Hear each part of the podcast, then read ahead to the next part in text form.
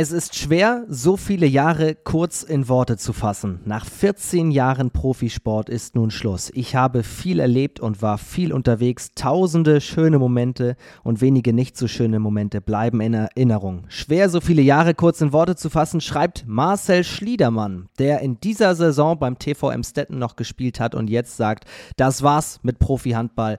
Und da er so viele Jahre auch in der zweiten HBL unterwegs war, ist er heute zu Gast im zweiten HBL-Update. Jetzt geht's los. Mein Name ist Finn Ole Martins, Kurzform. Viel Spaß!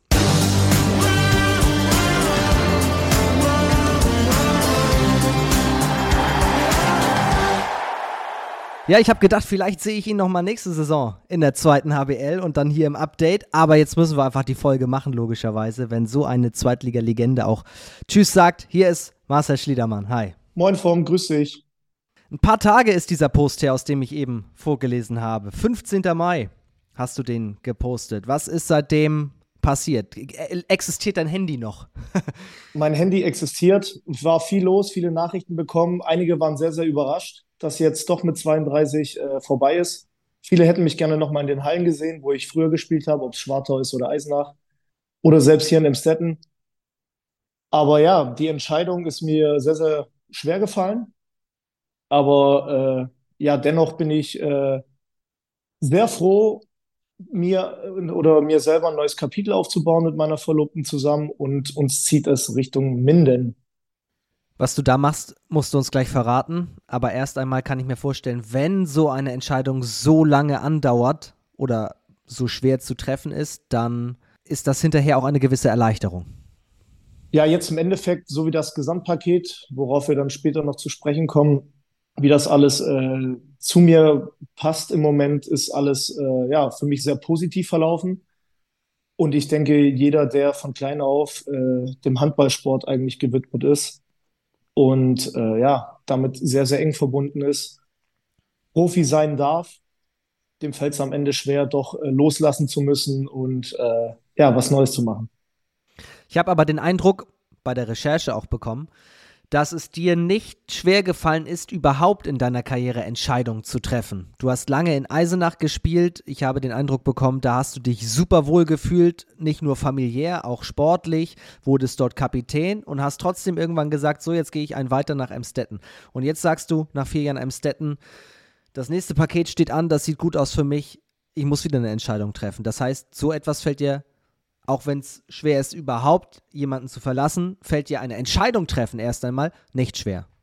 Ja, mehr oder weniger. Also ich sag mal, man muss gucken, wo man am Ende bleibt einfach. Jeder, jeder für sich selbst und was für einen oder jetzt für mich und meine Partnerin das Beste war. Und das war am Ende dann doch Kapitel hier, äh, Buch schließen und was Neues aufmachen. Ich habe im März mit den Verantwortlichen hier beim TV äh, Emstetten gesprochen. Und dann wurde klar, dass die sich auf der Mittelposition neu orientieren. Was wiederum für mich heißt, kein Profivertrag mehr. Was machst du jetzt?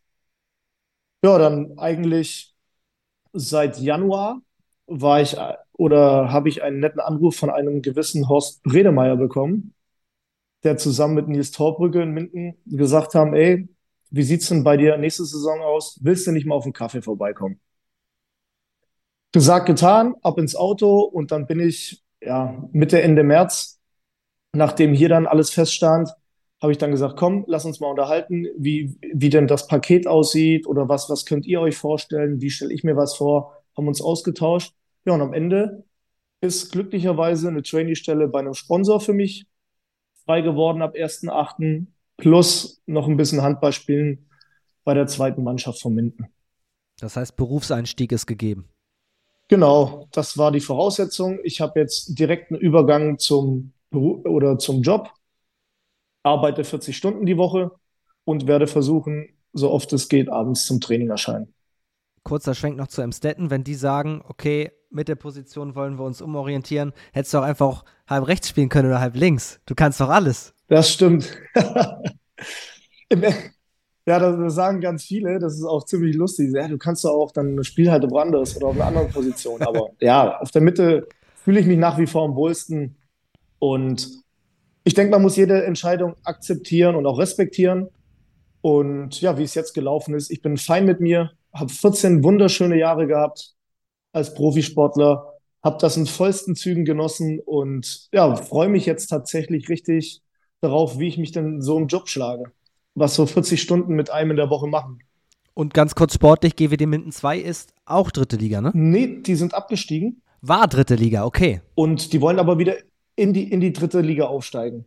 Und da ich als, ich nenne mich jetzt mal alter Hase, viele werden sagen, ja, der ist doch noch gar nicht so alt, wie einige alte Weggefährten von mir, die immer noch aktiv sind. aber ja, ich gehöre schon, denke ich mal, zu den Älteren und werde die Jungs oder die, jung, die jung, jüngeren Spieler unterstützen, denen ein bisschen was vom Profisport äh, beibringen, wie das abläuft, wie man sich zu verhalten hat und ja, hoffe, dass ich am Ende ein großer Eckpfeiler bin, der, der das dann mit Minden 2 wieder in Richtung dritte Liga schafft. Ist ein unfassbar wichtiges und spannendes Thema, was, glaube ich, ganz, ganz viele Handballer angeht. Wie schaffe ich, ich will jetzt nicht sagen den Absprung, aber wie schaffe ich den Schritt in die, in die Arbeitswelt abseits der Platte? Wie, weil, weil wir nicht alle ausgesorgt haben im Handball. Das ist ja einfach so. Und ich glaube, dass man sich darauf ja jahrelang vorbereitet, ist ein großer Punkt, den du jetzt geschafft hast. Genau, ich habe vor einem Jahr mein Studium ja beendet und habe dann immer schon geliebäugelt oder ich arbeite hier in Emstetten seit drei Jahren schon bei einem Unternehmen, beim Sponsor. Und dies alles aber nur nebenher. Und jetzt haben wir halt gesagt, komm, jetzt ist der richtige Zeitpunkt, Volleinstieg in den Beruf und ja, jetzt bin ich bei Porter Möbel und werde dann mein Trainee-Jahr machen, erstmal für zwölf Monate und danach wird weitergeschaut. Aber auch gerade das, mein, meine Eltern haben immer schon gesagt früher, Kontakte schaden nur demjenigen, der keine hat. Und ich denke, ich habe ziemlich, mir ziemlich viele Kontakte und alles, sag ich mal, warm gehalten jetzt oder habe noch mit ganz, ganz vielen Sponsoren Kontakt von früheren Vereinen.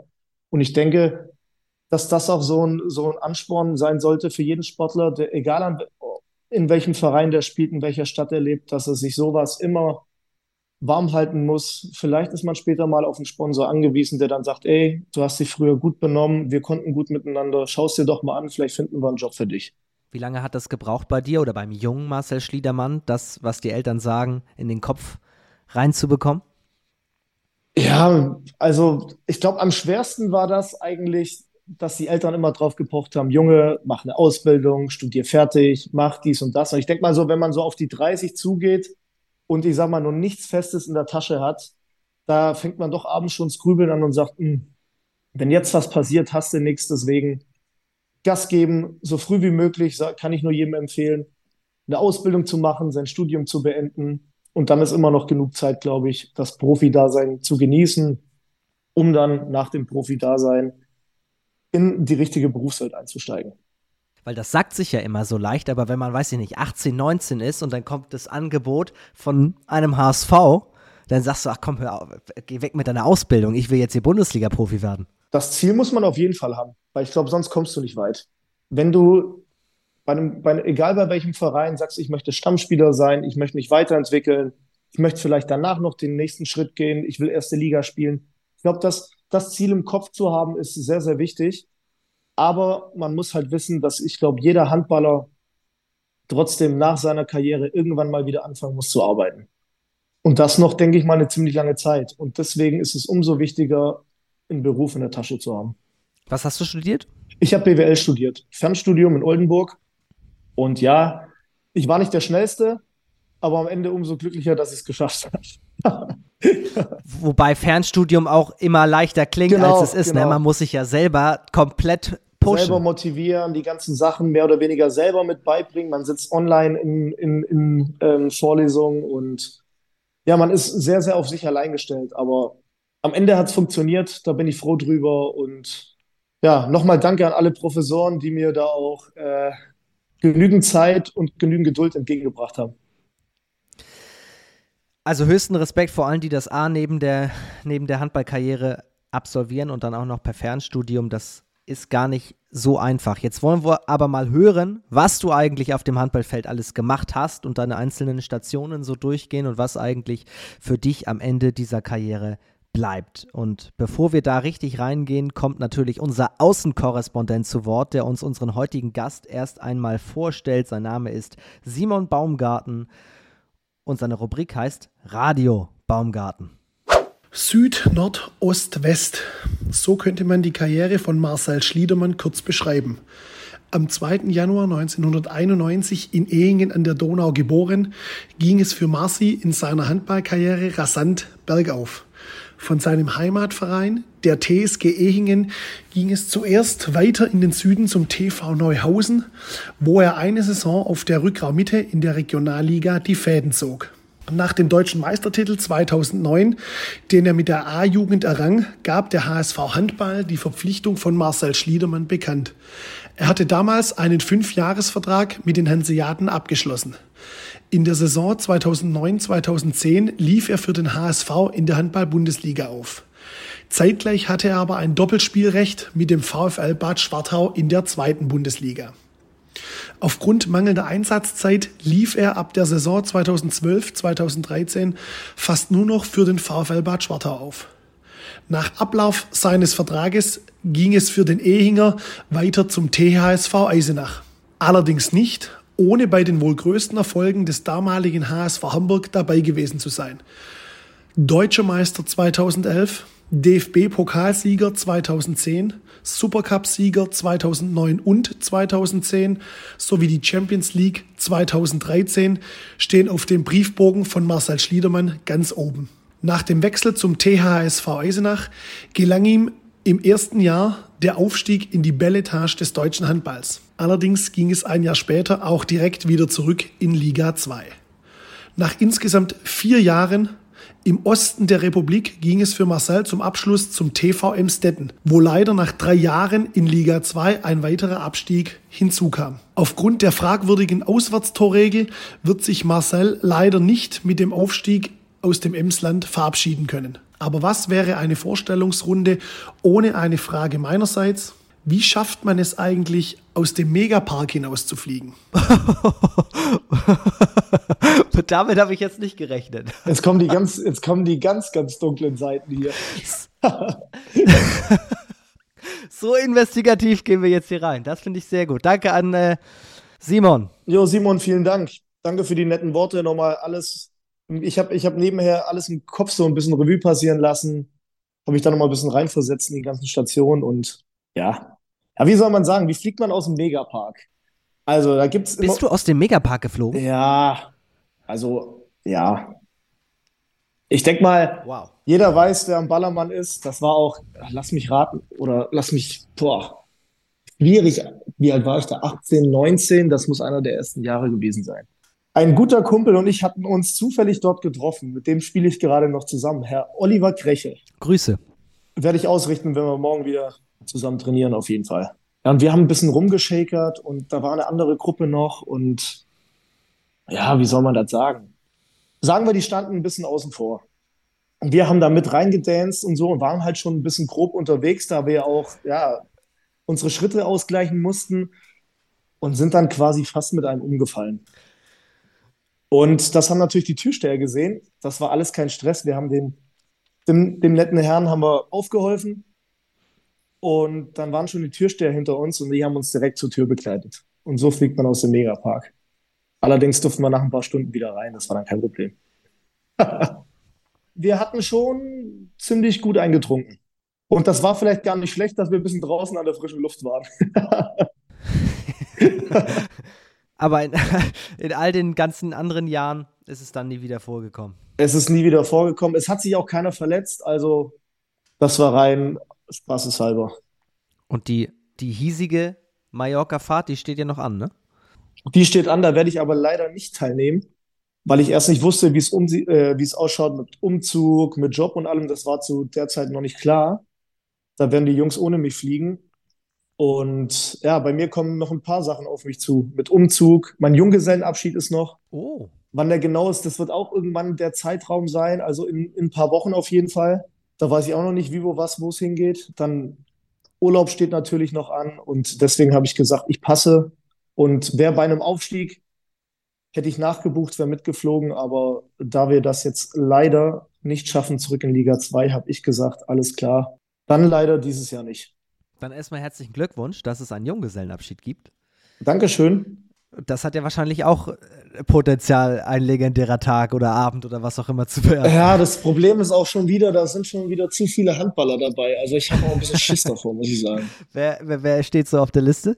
Oh, ich habe auf jeden Fall mal angegeben, ein gewisser Mustafa Wendland, der bei Braunschweig in der Kiste steht, sowie ein Maurice Paske, auch nochmal ein Torhüter. Da, da fängt schon an, es sind schon zwei Torhüter auf der Liste. Eintracht Hagen mittlerweile. Ja, dann auf jeden Fall mein Bruder ist dabei, der wird das, denke ich mal, so mitten in die Hände genommen haben. Da wird da schon ein paar Chaoten. Meine Cousins werden dabei sein. Also wir sind eine relativ äh, große, bunte Runde mit äh, viel Handballpotenzial. Und ja, mein Schwager und ist dabei, der ist Fußballprofi selber. Wir sind eine, eine bunte Runde, sag ich mal. Ich sag ja, hat das Potenzial, legendär zu werden, definitiv. Ich denke auch. Also ich, ich denke mal, jeder Junggesellenabschied ist äh, oder sollte legendär sein oder ist legendär, alleine schon mit den Jungs. Ich denke, das erlebt man einmal und ja, das sollte auch jedem guten Erinnerung bleiben. Dein Bruder hat neulich noch gegen dich gespielt, habe ich gelesen. Das war noch ein Highlight. Ja, das war das zweite Mal überhaupt in eurem Leben, stimmt das? Genau. Das war tatsächlich das zweite Mal. Einmal war das nochmal in Neuhausen. Da habe ich mit Eisenach gegen Neuhausen gespielt. Da war er aber noch, lass ihn 17 gewesen sein, glaube ich. Da durfte er mich tatsächlich noch Mann decken. Das war, da haben wir noch Videoausschnitte, richtig lustig. Und ja, jetzt dann nochmal richtig. Also, erstes Spiel, Aufstiegsrunde zu Hause in Emstetten gegen Oppenweiler Backnen. Und wer hat da wen Mann gedeckt? ja, ja, tatsächlich haben wir uns relativ oft auf dem Feld getroffen, aber da hatte ich wohl dieses Jahr oder diese Saison die Oberhand und haben, ich glaube, mit sieben Toren oder lass es acht Tore gewesen sein, gewonnen am Ende. Wir hatten letzte Woche schon das Thema Brüder mit Max Emanuel und Oskar Emanuel und da haben wir drüber gesprochen, was Finn Kretschmer gesagt hat über dessen Bruder Nils. Äh, dass für ihn das Bruderduell, was bei denen ja jetzt ein bisschen öfter vorgekommen ist, weil die sich jede Saison zweimal sehen, dass das für ihn mit die wichtigsten Spiele sind, weil er unbedingt, unbedingt, unbedingt gegen seinen Bruder gewinnen muss. Du hast aber gesagt, klar wollen wir das Spiel gewinnen, aber eigentlich will ich vor allem das nochmal genießen, mit ihm zusammen auf der Platte stehen, äh, zu stehen. Konntest du es genießen? Ich konnte es auf jeden Fall genießen. Das war für mich nochmal ein Highlight diese Saison. Vor allem, weil ich im Kopf natürlich schon hatte oder ich wusste, dass es äh, für mich danach vorbei sein wird. Und dann habe ich es umso mehr noch genossen. Und ja, klar freut man sich. Ich denke, so ein Spiel, mein Bruder muss sich das vielleicht noch ein paar Mal anhören dieses Jahr. Oder wenn wir uns dann zusammen bei unseren Eltern wieder in Ehingen treffen oder telefonieren, dann werde ich ihm so den ein oder anderen Spaß, werde ich ihm dann auch nochmal reindrücken. Aber ich darf dann natürlich nicht zu frech sein, weil wie gesagt, mein Junggesellenabschied kommt ja noch. Und da mein Bruder ja das organisiert, ist das, kann ich erst nach dem Junggesellenabschied anfangen zu schießen. Aber muss ja auch sein. Und das wird er ja auch verzeihen. Ich denke mal, trotz der Niederlage, er wird es auch genossen haben. Ich hoffe es zumindest. Wir haben uns danach in den Arm genommen, haben uns ein Küsschen auf die Backe gegeben und dann war wieder alles gut. Trikottausch? Tatsächlich nicht gemacht, aber ich denke mal, da ich jetzt ja dann ein bisschen mehr Zeit habe, kann ich mir auch nächstes Jahr vorstellen, mal zu meinem Bruder runter, runter zu fahren, zusammen mit meiner Verlobten und werden uns mal ein paar Spiele von ihm direkt angucken in Oppenweiler. Wir müssen ganz kurz über das aus deiner Sicht Negative sprechen. Ihr habt es unfassbar knapp nicht geschafft. Obwohl Stand jetzt, wo der Podcast auch diese Woche rauskommt, ihr noch ein Spiel habt und theoretisch noch punktgleich werden könntet mit Finnhorst, ähm, ist in den letzten Tagen und Wochen natürlich schon ausführlich besprochen worden, dass Finnhorst aber im direkten Vergleich mit euch unentschieden gespielt hat, aber auswärts gespielt hat und die Auswärtstorregel zur Aufführung kommt. Das heißt, ihr habt logischerweise null Auswärtstore und Finnhorst 25 mehr.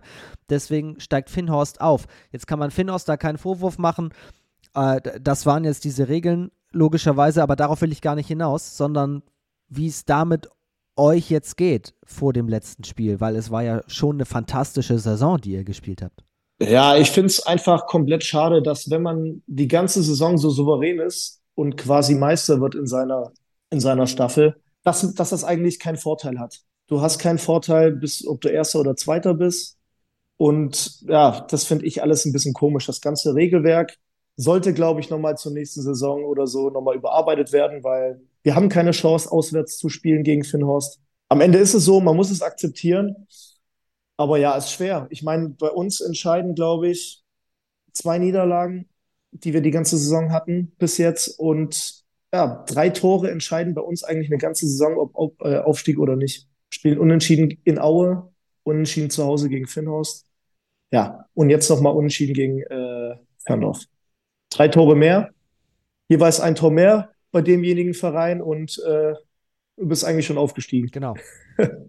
ein Tor fast mehr, ne? Ein Tor, ein Punkt mehr, weil ihr plötzlich gewinnt. Ja. Ja, oder ein Tor, ein Punkt mehr, ja. Das ist eben Handball. Manchmal ist es so eng. Ja, ich glaube, das ist nicht nur Handball, das ist, äh, glaube in anderen Sportarten äh, gab es auch schon mal so enge Sachen.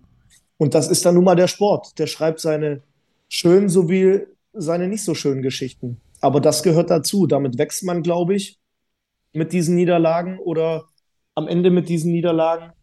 Und man kommt dann umso stärker wieder zurück. Das hoffe ich zumindest für meine Jungs für nächstes Jahr. Und wer wüsste das nicht, wenn nicht du, der in seiner Karriere aufgestiegen ist, abgestiegen ist, äh, wir haben es eben gehört, bei Titelgewinnen mit dabei war. Was bedeutet dir denn eigentlich in der Nachschau am meisten? Gibt es die eine Saison, bei der du sagst, das war für mich am positivsten? Also ein Highlight würde ich auf jeden Fall natürlich ähm, als ganz, ganz junger Spieler so große Erfolge miterleben zu dürfen.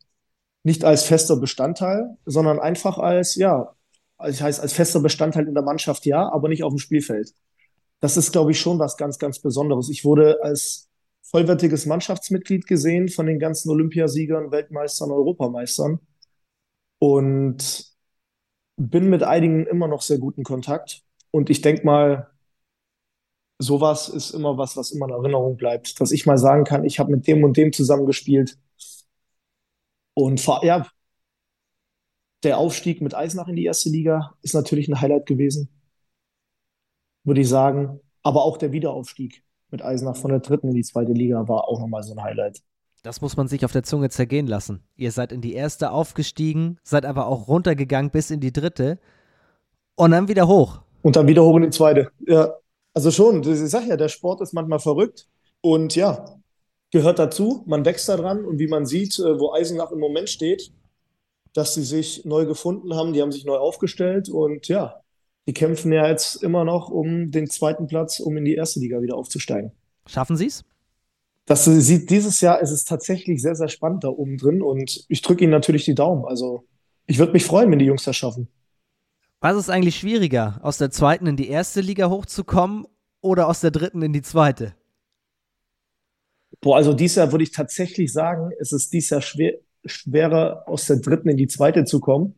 Aber sonst würde ich sagen, schwerer ist es, sich als Zweitligist in der ersten Liga zu halten. Mhm. Da würde ich sagen, das ist im Moment sehr, sehr schön. Man sieht das, natürlich ein Top-Beispiel ist jetzt äh, Gummersbach, wie man es machen kann als Aufsteiger oder Hamburg damals, die sich jetzt wieder gefestigt haben. Das ist so ein Paradebeispiel, wie man es machen soll oder machen kann. Natürlich, äh, umso schade ist es natürlich jetzt wie Hamm-Westfalen, die haben das jetzt ja, die haben dieses Jahr genossen, haben die ganze Erfahrung mitgenommen, aber steigen natürlich äh, jetzt wieder ab. Was aber auch nichts heißen muss, ne? Die Nein, überhaupt natürlich nicht. mit diesen Erfahrungen, die sie haben, vielleicht irgendwann wiederkommen und dann sind sie schon wieder ein Stück weiter. Meiner Meinung nach wird äh, Hamm-Westfalen nächstes Jahr wieder um den Aufstieg mitspielen. Mit der Truppe, die sie haben und mit der Erfahrung, die sie jetzt gemacht haben. Auf jeden Fall stelle ich Hamm-Westfalen nächstes Jahr zwischen Platz 1 und 4. Weil vielleicht muss man manchmal diesen einen Schritt nochmal zurückgehen und dann kann man sich vielleicht eher nochmal eher noch mal halten. Genau, die negativen Sachen auswerten und daraus positive Sachen sehen und dann ja seine äh, Entschlüsse ziehen und äh, weiterarbeiten. Versuchen es wieder besser zu machen. Wenn du mal ganz zurückgehst, wir haben gehört, dass du A-Jugendmeister wurdest 2009 und dann irgendwann auch das Angebot vom HSV kam, also vom anderen Ende von Deutschland und du bist so jung. Ja. Das heißt, manchmal, eigentlich ist es ja immer so vorgezeichnet, wenn du eine gute Jugend spielst und erfolgreich bist und großes Talent auch noch zeigst, dann, dann kommst du irgendwann in die zweite Liga, vielleicht irgendwann mal in die erste Liga und dann spielst du dich dann irgendwo da rein. Du kriegst direkt von so einem Weltclub ein Angebot. Wie dreht man da nicht durch? Ja, ich war, also ich muss sagen, ich war tatsächlich sehr, sehr aufgeregt beim Probetraining, als ich eingeladen worden bin zum Probetraining. Da bin ich damals von äh, Stuttgart nach äh, Hamburg geflogen, wurde abgeholt in die Halle. Und dann stehen da Leute, da war ein äh, gewisser Dimitri Torgovanov auch noch da, der gerade dann seine Karriere beendet hatte. Und dann kommt man rein, Pascal Hens, Toto Jansen, Matti Flor, ein Hans Lindberg. die da rumrennen. Und dann man ist, also ich war tatsächlich sehr, sehr nervös. Ich glaube, ich habe tatsächlich vor dem Training mehr geschwitzt als beim Training, weil ich selber so nervös war. Aber das hat sich dann relativ schnell gelegt. Mir wurde da Tugenden beigebracht von, zum Beispiel von den Schildbrüdern auch oder von, von allen Älteren, die, die, die da mit so viel Erfahrung auf der Platte standen. Ja, dass man sich einfach den Allerwertesten aufreißen soll und dann wird man akzeptiert. Also heißt, es ist tatsächlich so, wie man immer sagt, alleine schon das Training mit solchen Spielern bringt einen weiter. Ja, definitiv. Man, man lernt einfach, ja, dass man einfach erstmal wehmütig sein muss, dass man froh sein kann, dass man ähm, die Chance bekommt, bei so einem Verein überhaupt, äh, ja, überhaupt äh, unter Vertrag genommen zu werden. Und, und da soll man dann auf jeden Fall auch äh, sich so verhalten. Ich habe weder Star-Allüren gehabt noch sonst irgendwas oder habe mich auch so gefühlt, als wenn ich was Besseres jetzt wäre im Gegensatz zu anderen Mannschaftskollegen von mir früher, die zum Beispiel erstmal in die, in die Regionalliga oder in die zweite Liga gegangen sind. Überhaupt nicht. Ich wollte einfach, das war ein Ziel von mir, sich einfach menschlich nicht zu verändern und ich hoffe, dass ich das auch so geschafft habe. Musstest du dich zwischendurch mal dran erinnern? Nein. Das wurde dir im Training immer klipp und klar schon gezeigt. Da, ich glaube, wenn, wenn man gegen Leute rennt wie Igor Vori, der die immer in der 3-2-1 äh, vorne vorgedeckt haben, oder ein Bertrand Gilles, dann wurdest du relativ schnell wieder auf den Boden der Tatsachen gebracht und wusstest du, woran du arbeiten musst. Du liebst doch aber auch die Abwehrarbeit. Du bist doch auch ein defensiver Handwerker. Ist das in den Jahren gekommen oder wurdest du in hamburgischen Zeiten so schon erzogen? Ja, ich glaube tatsächlich auch schon in Neuhausen mit einem gewissen Kurt Reusch als Trainer, der natürlich die offensive Abwehr geliebt hat, der mit sehr viel Kampf und Akribie daran gegangen ist. Und wir auch im Handballverband Württemberg natürlich äh, immer schon bekannt waren für unsere aggressive 3-2-1-Deckung. Und das wurde dir dann von klein auf so beigebracht und du warst eigentlich immer heißer, heiß drauf, Abwehr zu spielen und schnell nach vorne zu kommen. Man hat es ja jahrelang auch gesehen beim HBW Baling-Wallstätten, die das gemacht haben. Mit einem Litti Edwein zum Beispiel, die draufgebrüllt. Der hat mir übrigens auch noch eine sehr, sehr nette Nachricht geschickt. Liebe Grüße nochmal nach Baling runter. Wolfgang Strobel in der Deckung, Daniel Sauer. Ich glaube, die haben das vorgemacht, wie die Württemberger oder die Schwaben dann damals äh, ja, von klein auf gepolt worden sind, äh, Abwehr zu spielen. Und das hast du dir ein bisschen als Vorbild genommen? Oder ihr euch damals in Neuhausen? Ja, wir haben das ja. Der Kurt Reusch hat uns das einfach äh, beigebracht so. Wir haben sehr, sehr viel im Training investiert äh, für unsere Abwehrarbeit. Und damit wächst man auf. Seit der B-Jugend waren wir dann zusammen und sind dann auch deutscher Meister geworden in der A-Jugend zusammen. Wer war damit in der Mannschaft bei dir? Da war Marcel Schiller war mit mir zusammen. Der hat, der hat damals noch auf halb links gespielt, übrigens. Dann Dominik Eisele kennt man, glaube ich, noch. Philipp Keinert weiß ich nicht. Ob man die ganzen Namen noch kennt, das ist schon einige, einige, einige Zeit her. Aber ja, liebe Grüße nochmal alle meine alten Jungs. Zum Paar noch Kontakt? Ja, definitiv. Oder wenn ich auf der, wenn ich mal durchfahre zu meinen Eltern, dann halte ich mal schnell beim Kaffee oder zum Kaffee bei, bei Eltern von meinen alten Mitspielern, wenn die gerade, wenn ich weiß, dass die nicht da sind und so. Kontakt ist immer noch da. Unsere Eltern treffen sich noch regelmäßig alle.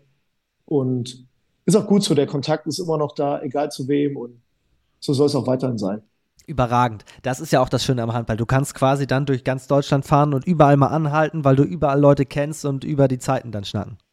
Das ist auch, man soll das genießen einfach. Man, man lernt so viele tolle Leute kennen und so viel gute Bekannte oder die dann gute Bekannte werden oder sogar Freunde und solche, ja, solche Sportfreundschaften sind einfach was Feines, weil man sich irgendwann immer wieder sieht, sei es in irgendeiner Halle, sei es auf einem Spaßturnier oder, oder einfach so privat mal.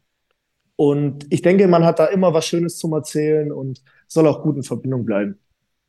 Ich habe gelesen, einer aus der Hamburger Zeit, mit dem du noch viel Kontakt hast, ist Matti Flor. Stimmt das?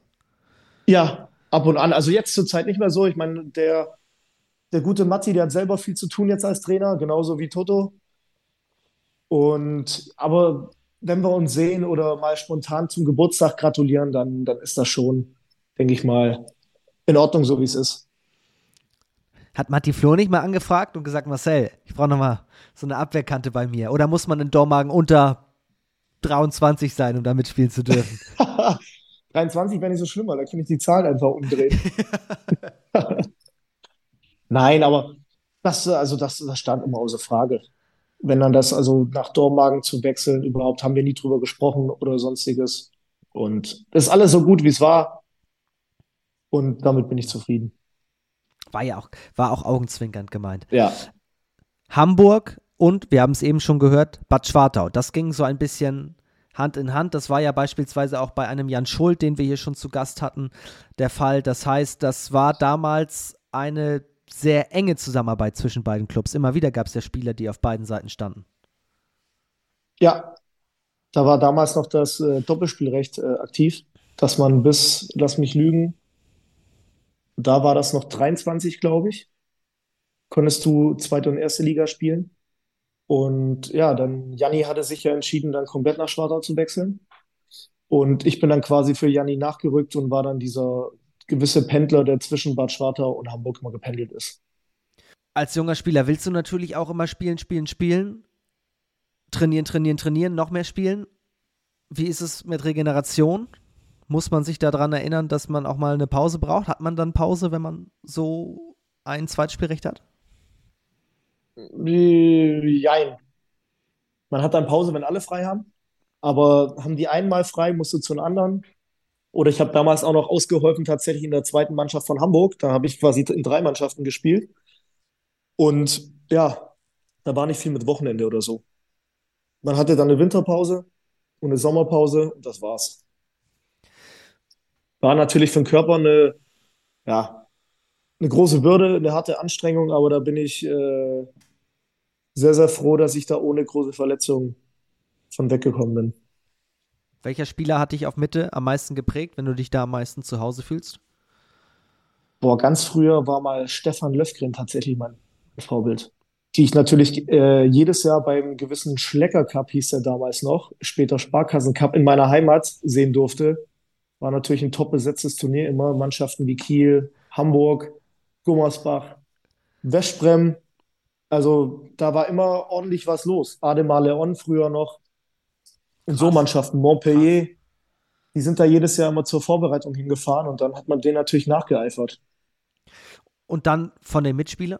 Von meinen Mitspielern, ich bin tatsächlich immer noch großer Fan von Domagoj Duvniak, ein Guillaume Gilles, der mich auch sehr geprägt hat, muss ich sagen. Das waren so ja, mit die, mit die größten, die mich äh, ja, sehr begeistert haben, muss ich sagen.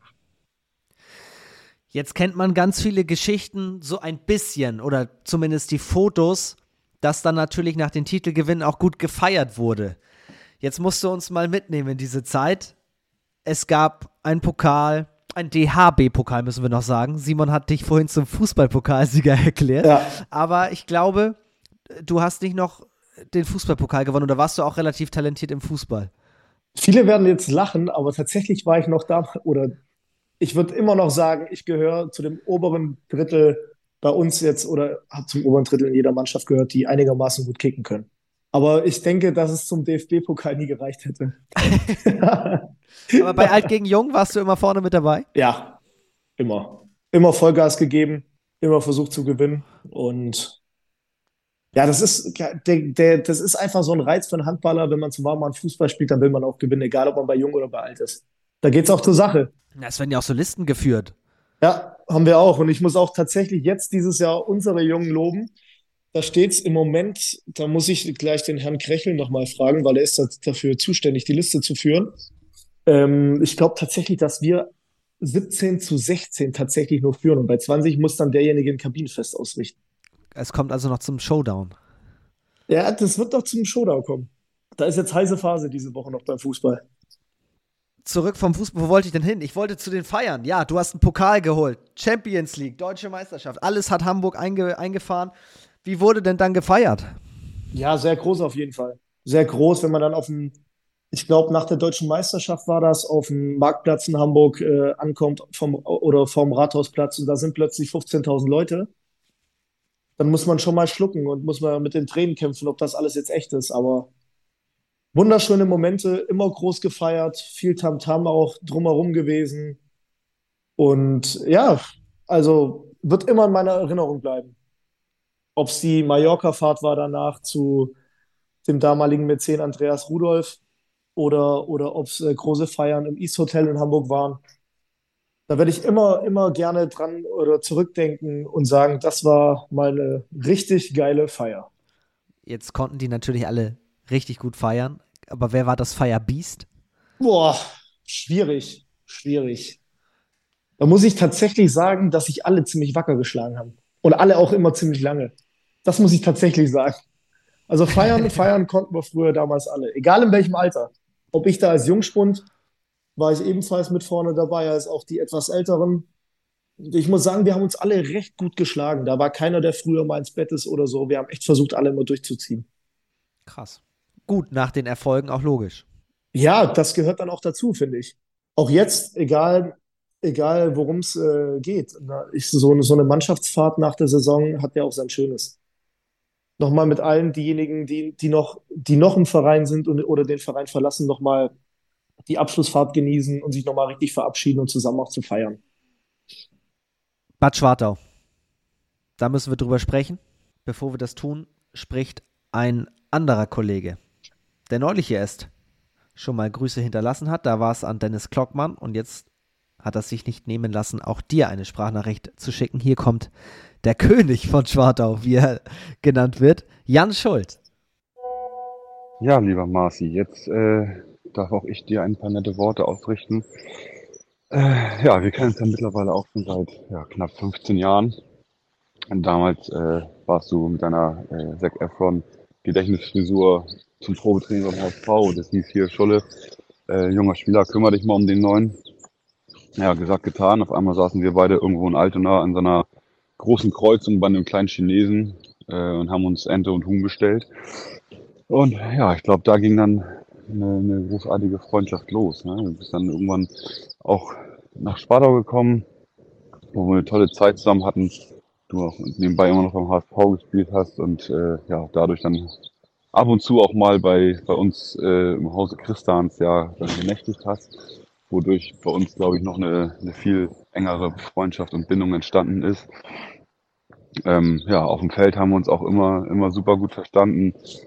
Ja, du bist immer ein sehr, sehr lustiger Zeitgenosse. Wir haben immer sehr viel Spaß miteinander gehabt, ob es auf dem Feld war oder auch neben dem Feld beim Feiern oder auch bei äh, ja, Angelausflügen auf dem Kutter auf der Ostsee, wo du ja heute immer noch behauptest, du wärst der beste Angler mit deinem Nimbus 3000. Kannst ja gerne selber nochmal berichten, ob das wirklich so der Fall ist, dass du da so überzeugt von bist.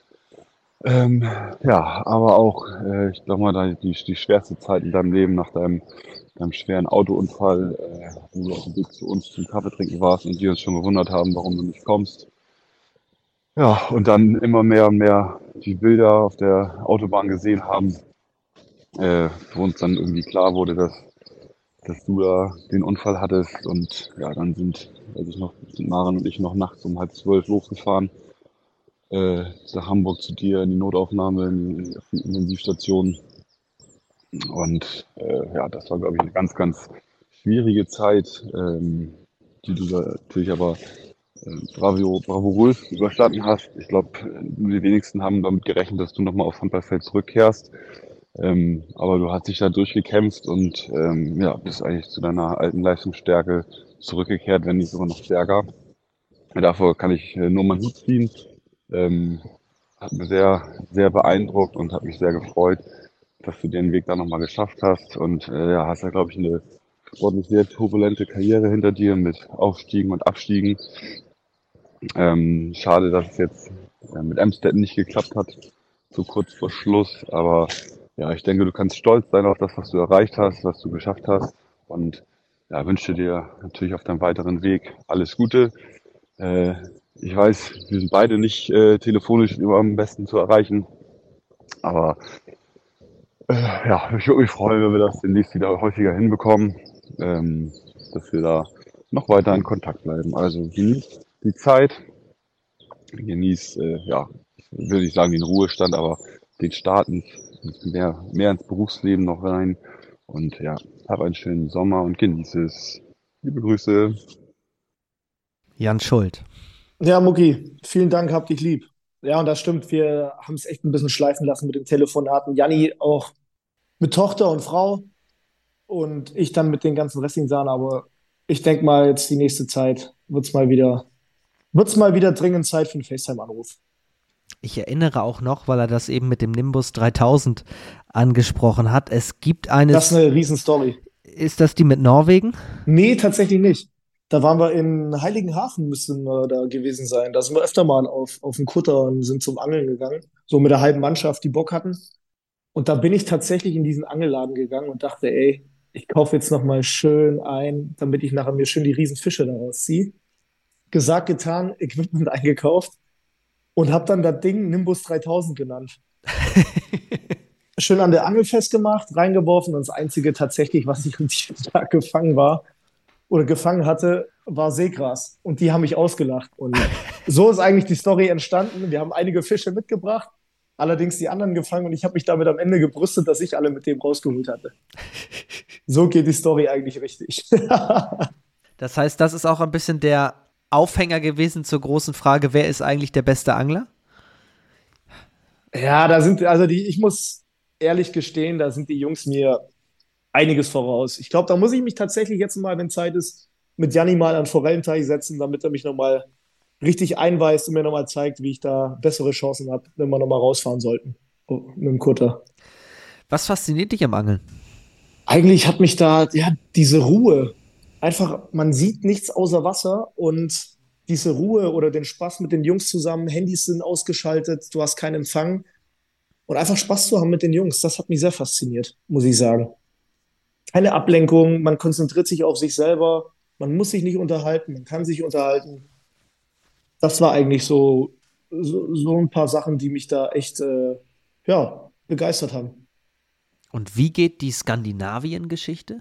Da sind, glaube ich, ich weiß gar nicht, da sind die Jungs, da ist, glaube ich, Markus Hansen, Toni Podbolinski, Jan Schulz, Waschi muss er, Waschul muss da noch dabei gewesen sein. Ich glaube, dass die nach Norwegen sind. Die sind zum Angeln in Norwegen gewesen, da war ich aber nicht dabei. Verstehe, okay. Ich krieg das auch nicht mehr zusammen. Auf jeden Fall, da, da sollen auch lustige Dinge passiert sein. Das traue ich denen auch zu. Ja. Wenn die ganzen Konsorten unterwegs gewesen sind oder wenn wir alle unterwegs gewesen sind, war es immer lustig. Jetzt haben wir es angeteased und können es nicht auflösen. Das, äh, ich meine, das hat Jan Schuld mal erzählt. Das habe ich, äh, wer, wer jetzt wirklich Hardcore-Angel-Fan ist und das wissen will, der kann sich mal auf meinen YouTube-Kanal klicken, fantastisch. Ich meine, da hat Jan Schuld das mal erzählt. Aber ich bin mir nicht mehr ganz sicher. Es klingt Ich glaube, dass sie da tatsächlich in Norwegen Massen an Fische rausgezogen haben, aber wirklich Massen. ich, ich, weiß nicht. Ich glaube, im, im, im, Minutentakt haben die das und da, da, da, ist, da ist die Story Norwegen entstanden. Ich glaube, die wollten einfach mal gucken, wie die Fische beißen und sind auf jeden Fall rausgefahren und haben Massen an Fische rausgezogen. Aber da war ich leider nicht dabei. Auf jeden Fall liebe Grüße an Jan. Auf jeden Fall. Liebe Grüße nach Schwartau, liebe Grüße nach Lübeck. Danke für die Nachricht. Danke für die netten Worte. Und ja, Janni wird auf jeden Fall immer Platz in meinem, in meinem Herzen haben als Kumpel. Inwieweit war die Station Bad Schwartau für dich als Handballer wertvoll? Sehr wertvoll. Ich glaube, da in der zweiten Liga zu reifen und echt äh, kontinuierlich Spielanteile abzusahnen, ist natürlich äh, Gold wert für einen jungen Spieler. Das rate ich auch mittlerweile jedem jungen Spieler, der wenig spielt. Schaut euch um, Sucht euch Vereine, wo ihr äh, Spielanteile bekommt, um euch weiterzuentwickeln. Ich meine, das ganze Training ist alles schön und gut, auch wenn es erste Liga, zweite Liga ist, aber am Ende entwickelt man sich am meisten auf dem Spielfeld im Wettkampfmodus und ja, das war am Ende bei mir so. Da habe ich mich in Bad Schwartau echt sehr weiterentwickelt durch die ganzen Spielanteile. Und hattest, glaube ich, auch eine gute Bindung zu Torge Greve, oder? Als Trainer. Torge als Greve, der da war, oder davor war Knorri noch Trainer. Ja. Und wir hatten alle die komplette Mannschaft war eigentlich sehr, sehr eng, auch mit Trainer. Und ja, Torge war einer der, derjenigen am Anfang, die mich sehr gepusht haben und gefordert haben auch. Warst du einer, der das Vertrauen braucht, um zu performen, oder einer, der, aus dem man das rauskitzeln muss, indem man ihn sehr unter Druck setzt? Mein Papa würde jetzt sagen, wahrscheinlich unter, unter Druck hast du dein beste, beste Spiele gemacht, aber ich glaube, jeder oder ich kann für mich sprechen, wenn man ein großes Vertrauen vom Trainer hat, ist man auch ein bisschen lockerer auf dem Feld. Ich habe den Druck geliebt oder war in Drucksituationen gerne auf dem Feld. Und ich denke, bei mir war es irgendwie eine Mischung von beidem. Äh, die Verantwortung zu bekommen auf dem Feld und das Vertrauen zu haben vom Trainer, aber auch den Druck zu spüren. Und dabei muss es dein Papa eigentlich wissen. Der war doch selber Trainer, oder? Mein Papa war damals einer meiner Jugendtrainer auch drin.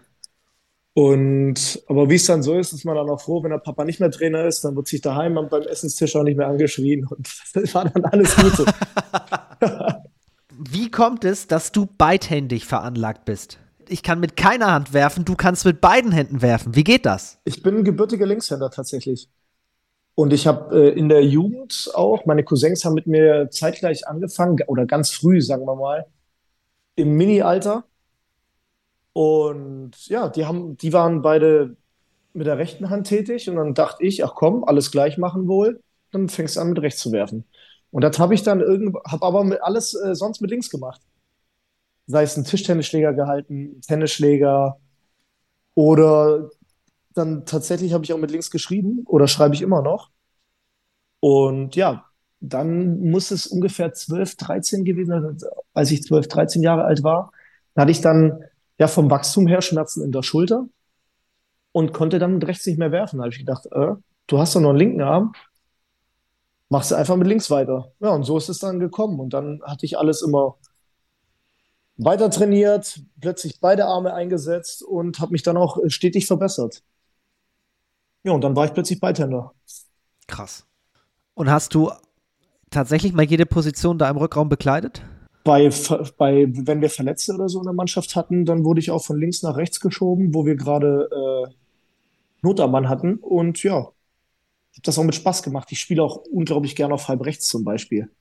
Da kannst du nochmal meinen Bruder fragen, der hat das jetzt äh, spüren müssen.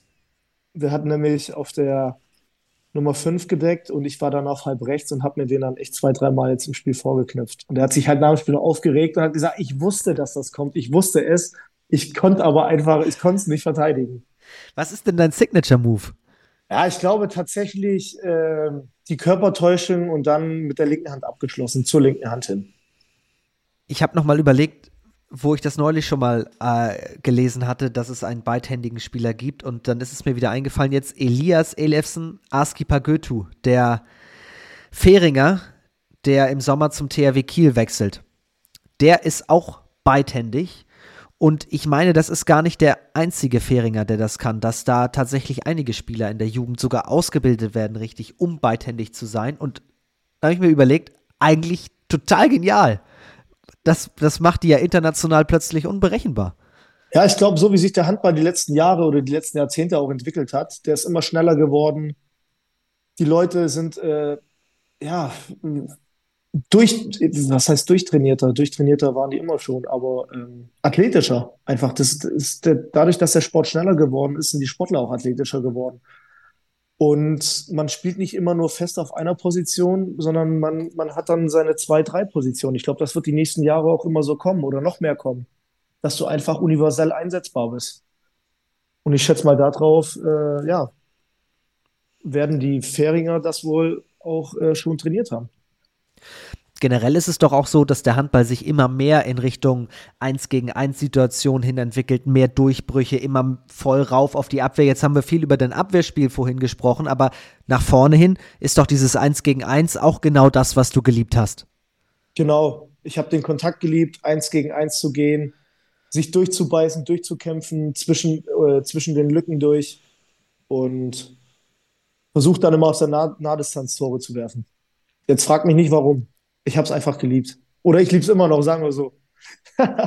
ja, es ist ja eben auch noch nicht vorbei. Es ist jetzt mit deiner Profikarriere vorbei, dann nach einem Spiel. Wird da noch was gemacht? In, nee, es war ja dein letztes Heimspiel in Nemstetten. Ja, das war das schon. War ne? schon. Ich wurde hier verabschiedet.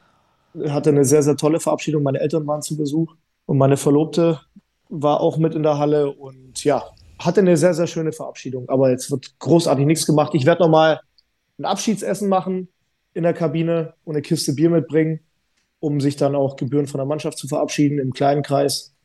Und da soll es dann auch gewesen sein. Zurück nach Bad Schwartau. Wie kam die Entscheidung, A, den VfL zu verlassen und B, nach Eisenach zu gehen? Ja, ich habe ja oder wusste, dass Eisenach immer schon oben mitgespielt hat in der zweiten Liga und habe ein Gefühl gehabt, dass ich jetzt nochmal ja, noch den nächsten Schritt äh, machen muss. Ich habe mich eher in Bad Schwartau dann so gefühlt, dass äh, nicht, dass es sich richtig im, im, Kreis dreht, sondern dass ich einfach jetzt eine neue Herausforderung brauche. Und dann dachte ich, okay, Ziel von Eisenach war dann die die erste Saison, in der ich da war, Aufstieg, was wir dann noch geschafft haben. Damit kann ich nochmal den nächsten Schritt einfach gehen für mich selber. Mit einer Mannschaft aufzusteigen und selber nochmal erste Liga auch zu spielen. Richtig erste Liga zu spielen. Nicht nur als Aushilfsmann oder als 15. Mann, sondern richtig fest im Team als einer der Stammspieler erste Liga. Und das habt ihr dann ja auch geschafft. Ja, und das hat mich dann auch äh, ja, bewogen dazu, den Schritt zu gehen. Jetzt muss ich kurz überlegen, wir sprechen vom Jahr. Also 15 aufgestiegen. Wir sprechen vom Jahr 2015, in dem ihr aufgestiegen ja, seid. Ja. Und das war ja. eine Saison, die oben sehr, sehr spannend war. Da gab es nachher den Zweikampf Rhein-Neckar-Löwen gegen Flensburg-Handewitt. Nur noch ein Punkt Unterschied. Aber auch unten war es sehr, sehr eng zwischen euch, Stuttgart, Balingen, Lemgo eine Zeit lang auch. BAC würde ich da fast noch mit reinnehmen. Wie hast du diesen Abstiegskampf in Erinnerung? Ja, am Ende sehr unglücklich. Wir haben dann zum Ende hin Spiele sehr, sehr knapp verloren. Tatsächlich auch, glaube ich, da war am Ende ein Spiel gegen Magdeburg zu Hause. Verlieren wir, glaube ich, mit zwei oder drei Toren, hat sich die letzten fünf Minuten erst entschieden im Ostderby. Und hat natürlich ein Eisen nach die Hütte gebrannt ne, bei so Spielen. Und ja, wir haben, wie soll ich das sagen? Wir haben versucht, alles zu geben, aber wir waren auch eine sehr, sehr bunt zusammengewürfelte Truppe. Ich glaube, sieben, acht Nationen in der, in der Mannschaft, die tatsächlich auch mit viel, vielen neuen Spielern, ich glaube, wir hatten acht, neun neue Spieler zu der Saison. Und da war das tatsächlich sehr, sehr schwer, eine richtige Einheit zu werden und am Ende auch dann Profit rauszuschlagen und sind dann auch leider wieder abgestiegen.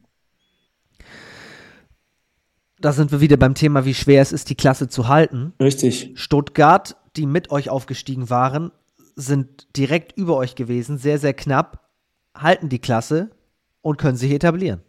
Ja, ja, das hängt dann an wenigen Punkten. Die haben dann natürlich ähm, ja, ihren, ihren Aufschwung gerade erlebt. Die haben sich nochmal gehalten. Ich glaube, dass die Sponsoren nochmal äh, ihre Verträge nachverhandelt haben. Und ja, umso mehr Geld dann auch frei wurde, konntest du natürlich auch, konntest du dir andere Spieler kaufen oder konntest deinen Kader mehr vervollständigen, mehr Qualität noch in den Kader bringen und kannst dich dann auch so in der ersten Liga festsetzen. Damals seid ihr Drittletzter geworden, da ist auch noch der 16. abgestiegen. Interessanterweise habt ihr als Drittletzter drei Punkte weniger gehabt als Eisenach zwei Jahre vorher, die Vorletzter waren, aber die haben 13 Punkte damals geholt. Ihr habt jetzt 10, 10 geholt, Eisenach zwei Jahre vorher 13.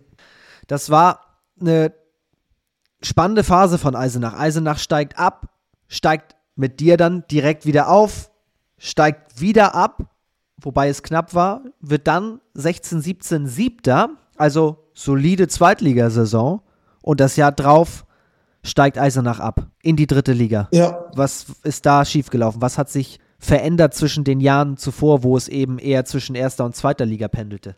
Ja, ich glaube, dass dann auch einige gestandene Spieler die schon lange im Verein waren, auch, äh, sprich ein Hannes Jon Jonsson, ein Nikolai Hansen, ein, wen hatten wir alles noch da? Ein Thomas Glennack zum Beispiel, die den Verein dann verlassen hatten. Und dann hat man einfach mal einen Radikalschnitt gemacht, viele junge Leute nachgeholt. Und ja, wir sind dann mehr oder weniger an dem Druck plötzlich mal gescheitert und sind in eine Abwärtsspirale reingekommen, am Ende nicht mehr rausgekommen und sind dann auch verdient abgestiegen. Und das war auch das Jahr, Jan Schult hat es gerade angesprochen, das für dich einen herben Einschnitt hatte tatsächlich durch einen Autounfall, der, obwohl du aber in Eisenach gespielt hast, sich im Norden, in der Nähe von Lübeck ereignet hat. Wie kam das? Richtig, ich bin da von Hamburg nach Lübeck gefahren, wollte meine alte Pflegefamilie in äh, Lübeck besuchen und die hatten auf mich gewartet zum Kaffee, aber ich kam nicht. Ja, mich hat es mit äh, 120, 130 km/h mehrfach überschlagen, von der Autobahn runtergeworfen, sag ich mal, und ja, bin am Ende im Krankenhaus aufgewacht und da war dann ein gewisser Jan Schuld neben mir gesessen und hat meine Hand gehalten. Eine sehr, sehr schwierige Zeit, viel Kampf. Drei von vier Ärzten hatten schon gesagt, das wird nichts mehr. Kannst du knicken, der Ellenbogen ist äh, finito. Aber umso erfreulicher war es dann wieder irgendwann auf der Platte zu stehen, nach neun Monaten sich wieder so fest oder so hart zurückzukämpfen, dass man wieder Handball spielen konnte das, was Jan eben auch schon angesprochen hat, dass es krass war, wie du wieder auf dieses Level gekommen bist. Also wie hast du dieses Fitnesslevel wieder erreicht so schnell? Step by Step einfach. Ganz einfach, unser damaliger Mannschaftsarzt in Lübeck hat gesagt, Marci, pass auf, lass uns doch einfach versuchen. Die Physiotherapeuten arbeiten mit dir. Wir werden dir ein bestimmtes Training aufschreiben. Jeden Tag Behandlung bekommst du. Und ja, da wurde sich sehr, sehr gut um mich gekümmert. Und ja, irgendwann habe ich dann gedacht, ja, eigentlich könnte man mal langsam wieder ein bisschen Druck draufbringen und auch mal wieder ein bisschen äh, Krafttraining machen. Und dann haben wir da weitergemacht mit dem Krafttraining. Und dann irgendwann stand ich in der Halle und habe versucht, äh, Bälle zu werfen und zu fangen. Und das hat dann alles zum Glück gut funktioniert. Und dann bin ich nochmal zu unserem damaligen Mannschaftsarzt Dirk Haupt gegangen. Der hat gesagt, siehst du, wenn du kämpfst, wenn du dich fokussierst, dann hast du vielleicht die Chance normal. Und äh, am Ende war es dann so. Das heißt, das war alles auch in Lübeck? Ja, das war alles in Lübeck und in den, oder nach drei Monaten, vier Monaten äh, war ich dann in Eisenach und habe da dann genauso weitergearbeitet mit den Ärzten, mit den Physios, bis ich dann nach neun Monaten wieder, äh, ja, wieder auf der Platte war. Hab ein bisschen was darüber gelesen, dass du auch von dir aus sagst, ja, das ist ja jetzt Teil meines Lebens, logischerweise, dieser Tag. Und ich gehe da auch ganz offen mit um, dass eher das Wunder ist, dass uns nichts passiert ist, also nichts Schlimmeres, dass nichts gebrochen war hinterher. Genau, oder einfach, dass man lebend wieder aus dem Auto kam, war das Wichtigste, wo ich, glaube ich, alles sehr gut verarbeitet habe mit diesem Gedanken. Und ja, ich glaube, an sowas denkt man sowieso nie gerne zurück, aber man ist umso glücklicher, wenn man da nochmal zurückdenkt, dass man sich, äh, ja, dass einem klar wird, dass man hier jetzt gesund sitzt, man hat nichts oder man hat wenige Personen, die man noch sieht, ob es kleine Narben sind. Und äh, ja, dass man einfach seinen Sport noch jahrelang ausüben konnte. Weil das Spannende ist ja, wenn du oder dein Körper größtenteils verletzungsfrei rausgeht, was hier oben passiert. Weil da kann es ja auch einen Knacks geben im, im Kopf. Inwiefern hat das dein, dein Blick auf, ich mache es jetzt mal ganz groß, auf dein Leben verändert? Ja, ich würde sagen, dass tatsächlich äh, Kleinigkeiten, über die sich aufgeregt, über die man sich aufgeregt hat, äh, ja, die wurden dann einfach automatisch wegignoriert, weil man einfach immer im Kopf hatte, es gibt viel schlimmere Dinge auf der Welt, die passieren. Sei es selber ein Unfall oder sei es gerade, dass irgendjemand eine schlimme Diagnose kriegt oder ja, dass sonst irgendwelche, man sieht es ja jetzt, da findet ein Krieg statt und man sitzt da eigentlich mit seinen Wehwehchen zu Hause oder mit Kleinigkeiten und ja, da sollte man sich, glaube ich, einfach mal besinnen und sagen, anderen geht es, glaube ich, noch viel, viel schlechter. Und man sollte mit der Situation konform sein. Klar, man sollte da positiv rausgehen und ja, immer nach vorne schauen. Erinnerst du dich noch an den Tag deines Comebacks? Tatsächlich habe ich das noch im Kopf, als ich auf der Platte war. Ich weiß jetzt aber nicht mehr gegen wen man glaubt es mir oder nicht, ich glaube, da war ich so voll von den ganzen Eindrücken mit Standing Ovations und Applaus, dass ich alles um mich herum, ich war einfach glücklich, glaube ich. Oder ich weiß noch, dass ich glücklich war. Ich glaube, ich habe tatsächlich das ganze Spiel auch gelacht und war einfach froh, die Leute wieder und eins gegen eins gehen zu dürfen, den Körperkontakt wieder zu spüren und einfach, ja, nach dem Spielchen ein Bierchen mit den Fans zu trinken. Und quasi die Ärzte, die am Anfang gesagt haben, das wird eh nichts, alle wieder äh, eines Besseren zu belehren. Ja, auf jeden Fall. Das war eine Challenge, eine große Challenge für mich und die hatte ich dann tatsächlich gemeistert und war am Ende auch einfach froh drüber.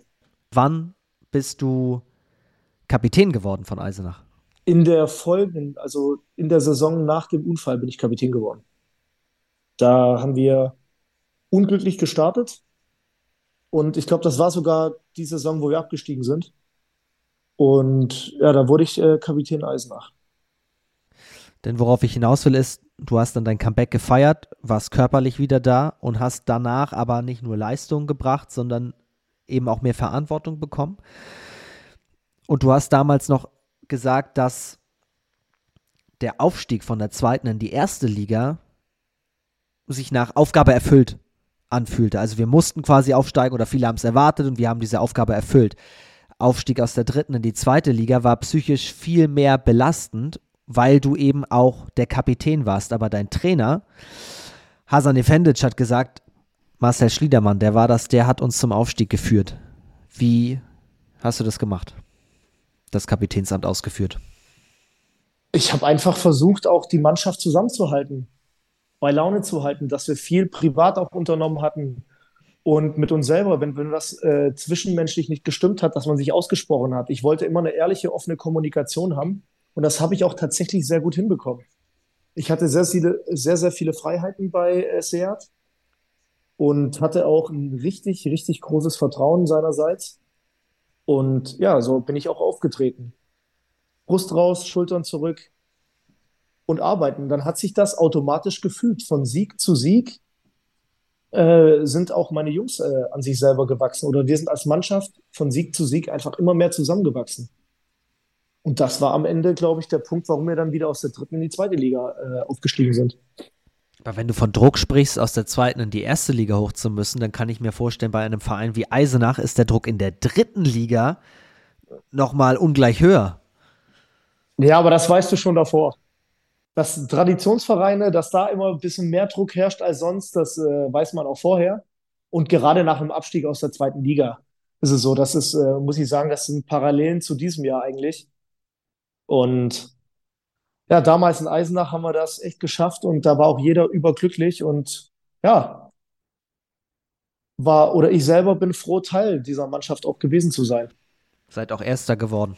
Ja, Erster geworden. Ich glaube, wir haben den ersten Matchball genutzt, haben zu Hause gegen Konstanz knapp gewonnen und ebenfalls in Konstanz auch gewonnen. Wo muss das gewesen sein? Und dann war Eisenach back. Und du hast gesagt, ich gehe. Ich brauche was Neues. ja. ja, da war gleiche, gleiche Gefühl wieder. Äh, ich habe mich wieder, ja, oder habe wieder ein Gefühl gehabt, ja, nochmal was Neues erleben zu müssen und habe mich dann für den TV Amstetten entschieden. Bevor wir dahin kommen, gibt es noch ein Schlusswort aus Eisenach. Denn. Bin, bin ich gespannt. Adrian Wöhler Ei. hat mir was geschickt. Zu dem du auch ein gutes Verhältnis hast. Oder hattest. Beides. Ja, immer noch. Immer noch. Immer noch. Das ist ein ganz, ganz feiner Kerl. Müsste eigentlich auch mal eine zweite HBL-Update, oder? Eigentlich ja. Vor allem mit Adrian kann man sich ja super unterhalten. Und da, wahrscheinlich brauchst du da, ja, kannst du drei, vier Stunden senden am Stück? Geht das? ja, klar. Hat er so viel zu erzählen?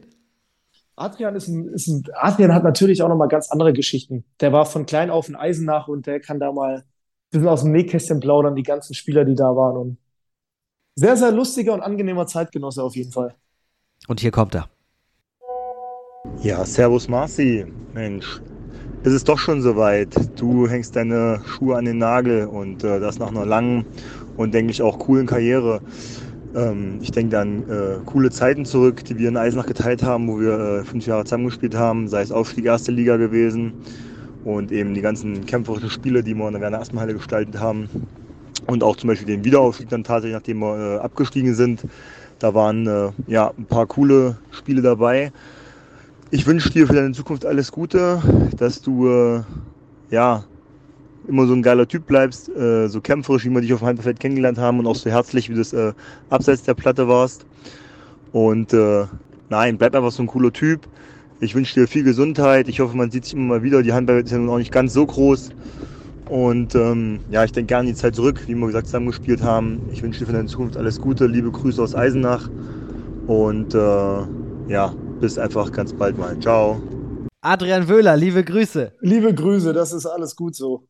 Was würde es Eisenach bedeuten, wenn die dieses Jahr hochgehen?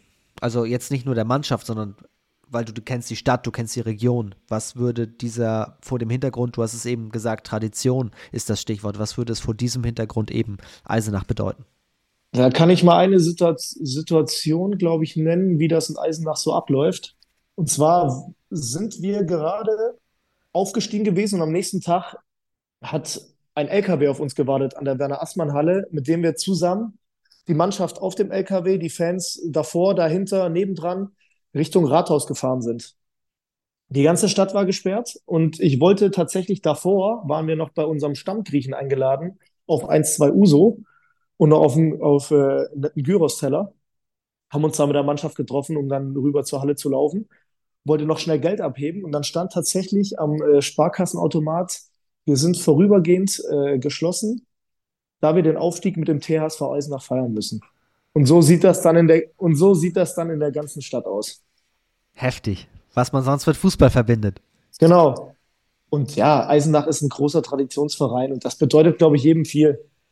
auch dir als Sportler bedeutet das viel einfach, dass deine, dein harter Kampf, dein Engagement die Saison über wird dann so belohnt, dass du die stärkste Spielklasse aufsteigst, ist, glaube ich, was ganz Besonderes für jeden Einzelnen. Kann man das mit Emstetten vergleichen? Ja, kann man auch mit Emstetten vergleichen. Ich glaube, da wäre jetzt ebenso viel los gewesen. Hier in Emstetten hätten wir das von der dritten in die zweite Liga geschafft. Weil das kann man insofern ja auch vergleichen, als dass ihr ja die letzten Jahre schon, als du dann da warst, gegen den Abstieg gekämpft habt, aber mit der Erfahrung der, der vorangegangenen Jahre das immer wieder geschafft habt. Ihr wusstet, wie man die Klasse hält. Warum hat es letztes Jahr nicht mehr geklappt? Da muss ich wieder, wieder, das sind ähnliche Parallelen, wie es in, ähm, wie es in Eisenach war. Wir sind irgendwann in diese Abwärtsspirale reingekommen. Haben Spiele knapp verloren. Ich glaube, wir haben tatsächlich dort 13 oder 14 Spiele die Saison über mit einem Tor verloren. Und haben einfach, ja, du, du fängst irgendwann an nachzudenken. Fängst an dir selber an, äh, fängst bei dir selber an zu zweifeln, ob das alles noch reicht oder stimmt das in der Mannschaft nicht? Hast viele Probleme, Kleinigkeiten, die zu großen äh, Problemen werden. Und das hat sich dann alles gefügt und somit konnten wir uns am Ende nicht mehr rauskämpfen. Aber du kanntest das doch schon aus den letzten Jahren. Du wusstest ja, wie sowas eintreten kann oder dass, man gerade in diese Spirale ja, kommt und mit dem Wissen, es ist nur Handball und es gibt, man, hätte man sich da nicht rausziehen können? Ja, hätte man sich bestimmt rausziehen können, aber man darf auch nicht vergessen, dass in jeder Mannschaft ist immer, in jeder Mannschaft gibt es einfach 15, 16 verschiedene Charaktere auch. Und die Charaktere, die jetzt in dem Stetten waren, waren nicht die gleichen wie in Eisenach waren. Es ist jeder, und das ist auch gut so. Jeder Mensch ist unterschiedlich und ja, jeder Mensch reagiert mit äh, oder auf verschiedene Sachen anders, als andere das tun. Und das macht unseren Sport auch, glaube ich, aus. Jeder ist anders oder das macht allgemein alles aus. Jeder ist anders und jeder äh, geht mit Sachen anders um. Und wir waren einfach so tief in dieser Spirale, dann dieser Negativspirale, dass man einfach, ja, wir haben kaum Luft noch bekommen und haben versucht, uns rauszukämpfen. Der Druck von außen war natürlich da. Und ja, sind dann tatsächlich daran verzweifelt und haben es leider nicht gepackt. Umso beeindruckender, dann nach der Sommerpause zu kommen und plötzlich alles zu gewinnen. Das ist ja das, was wir hier in dieser, im Rahmen dieses Podcasts in Sachen Barling schon oft besprochen haben. Du steigst ab und bist plötzlich aber einer der Favoriten und musst ein ganz anderes Spiel spielen. Und diesen Switch hinzubekommen, ist nicht leicht. Ja, am Anfang äh, auf jeden Fall sehr, sehr schwer. Die, die Hallen sind komplett anders in der dritten Liga. Wenn man die mit dem zweiten, in der zweiten Liga natürlich vergleicht, dann die Spielweise ist eine andere und man muss sich erstmal dran gewöhnen, aber man wächst wieder von Sieg zu Sieg mehr zusammen als Mannschaft und plötzlich hat man wieder äh, ja, ein gewisses Siegergehen entwickelt, dass man einfach so voller, voller äh, Kraft und voller, ähm, voller Vertrauen in sich selbst strotzt, dass man einfach ins Spiel geht und denkt, ja, wir können eigentlich nicht verlieren. Wir sind so gut drauf gerade, wir können einfach nicht verlieren. Und das haben wir uns auch diese Saison äh, echt hart erarbeitet. Also die Spirale in die andere Richtung quasi. Genau diese Spirale, aber in die andere Richtung. Die letzte Sprachnachricht des heutigen Podcasts kommt aus Emstetten und zwar von Dirk Holzner. Ach du Scheiße. Oh. Warum? nee, alles gut. Dirk kennt mich ja auch schon lange. Wir waren sogar schon in Eisenach zusammen. Haben in Eisenach schon zusammen gespielt. Und ja, Dirk ist ein guter Kumpel hier. Wir verstehen uns gut. Und denke, das bleibt in Zukunft auch so. Ja, hi ihr zwei. Ähm, ja, über Marci. Sechs Jahre lang mit ihm zusammengespielt. Ich glaube, jeder, der mal mit ihm zusammengespielt hat, weiß, was er für ein Typ ist. Er hat immer einen Witz auf Lager. Ähm, er ist, es ist selten leise, wenn er in der Kabine ist.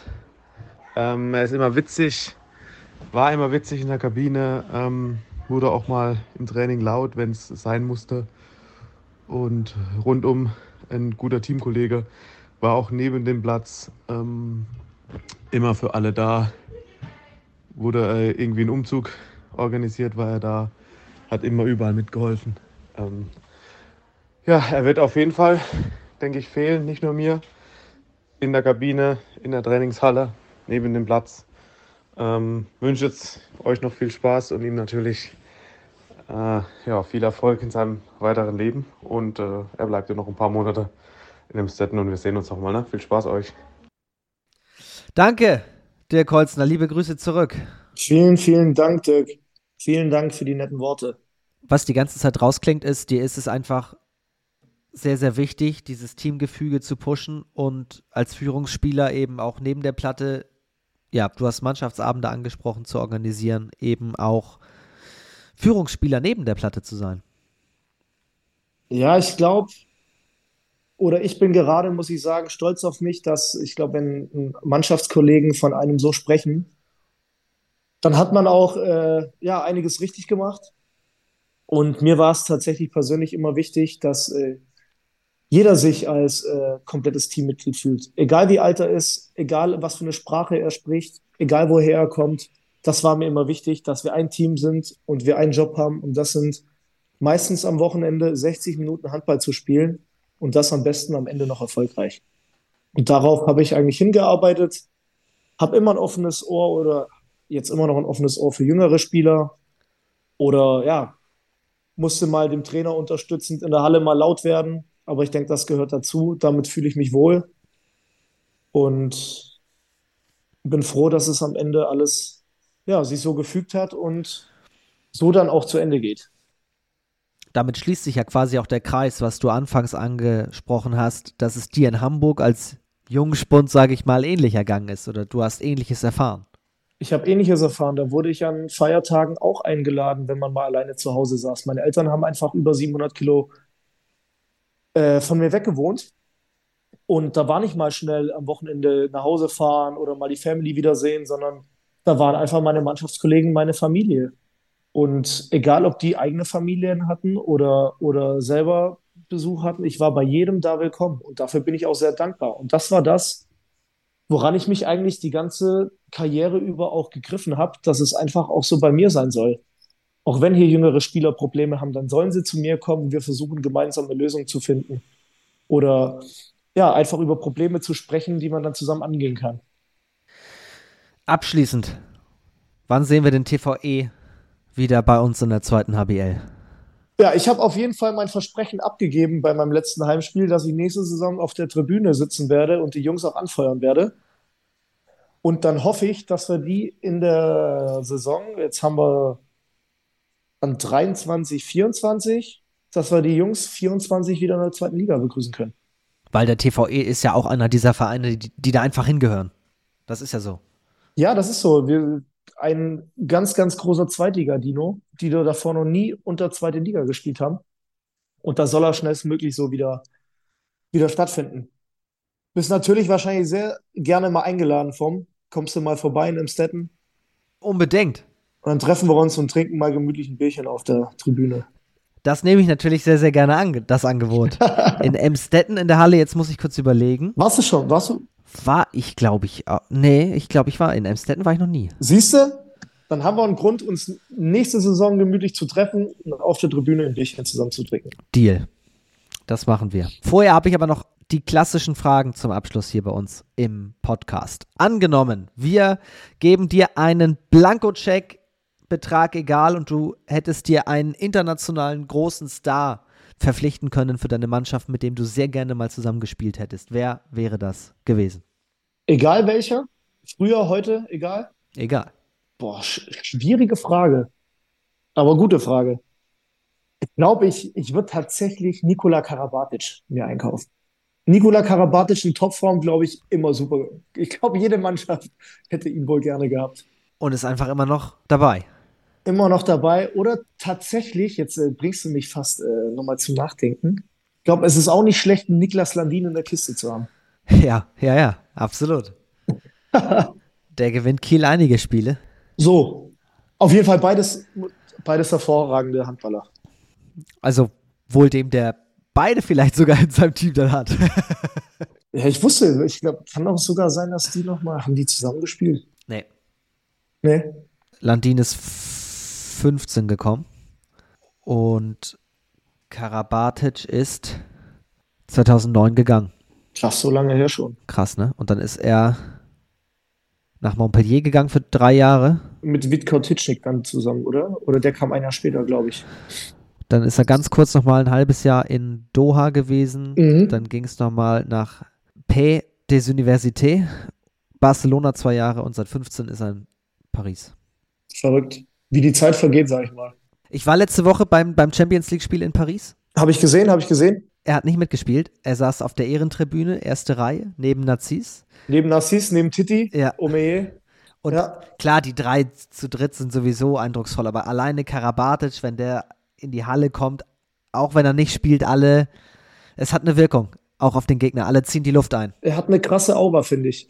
Sowohl auf dem Spielfeld als auch neben dem Feld. Ich glaube, der ist Volksfeld in Frankreich. Da gibt es gar nichts. Und ja, auf jeden Fall ein sehr, sehr geiler Handballer, muss man sagen. Wer ist denn noch ein sehr, sehr geiler Handballer und muss mal in diesem Podcast? Boah, mit wem kann ich dich zusammenbringen? Gute Frage, gute Frage. Ich habe im Zuge dieser Folge auf jeden Fall Adrian Wöhler geschrieben, dass er auch mal im Podcast kommen muss. Ja, tatsächlich. Adrian Wöhler, sehr, sehr gerne. Wen haben wir sonst noch im Angebot? Boah, ich könnte ja so viele aufzählen. Mit Oliver Grechel wird es auch auf jeden Fall lustig, muss ich sagen. Dann Dirk Holzner. War, war schon, war schon. Zu War schon? Dirk war schon? Ja. Okay. Ja, wen haben wir denn noch? Wer muss unbedingt mal, wen, jetzt gehen wir mal durch. Von meinen alten, aber da, meinen alten Schwartauer war wahrscheinlich Markus Hansen. Nee, der war nicht. Siehst du? Markus wäre auch einer, den könntest du mal gerne Ja. im Podcast mit reinnehmen. Schade, dass der so früh auch schon Schluss gemacht hat. Ja, tatsächlich. Aber ja noch mit Jan Schuld und Podpolinski natürlich nur als Leiter an der Seitenlinie, aber mit dem MTV Lübeck jetzt aus der fünften in die vierte Liga aufsteigt und da immer noch zockt. Richtig, richtig, richtig. Ja.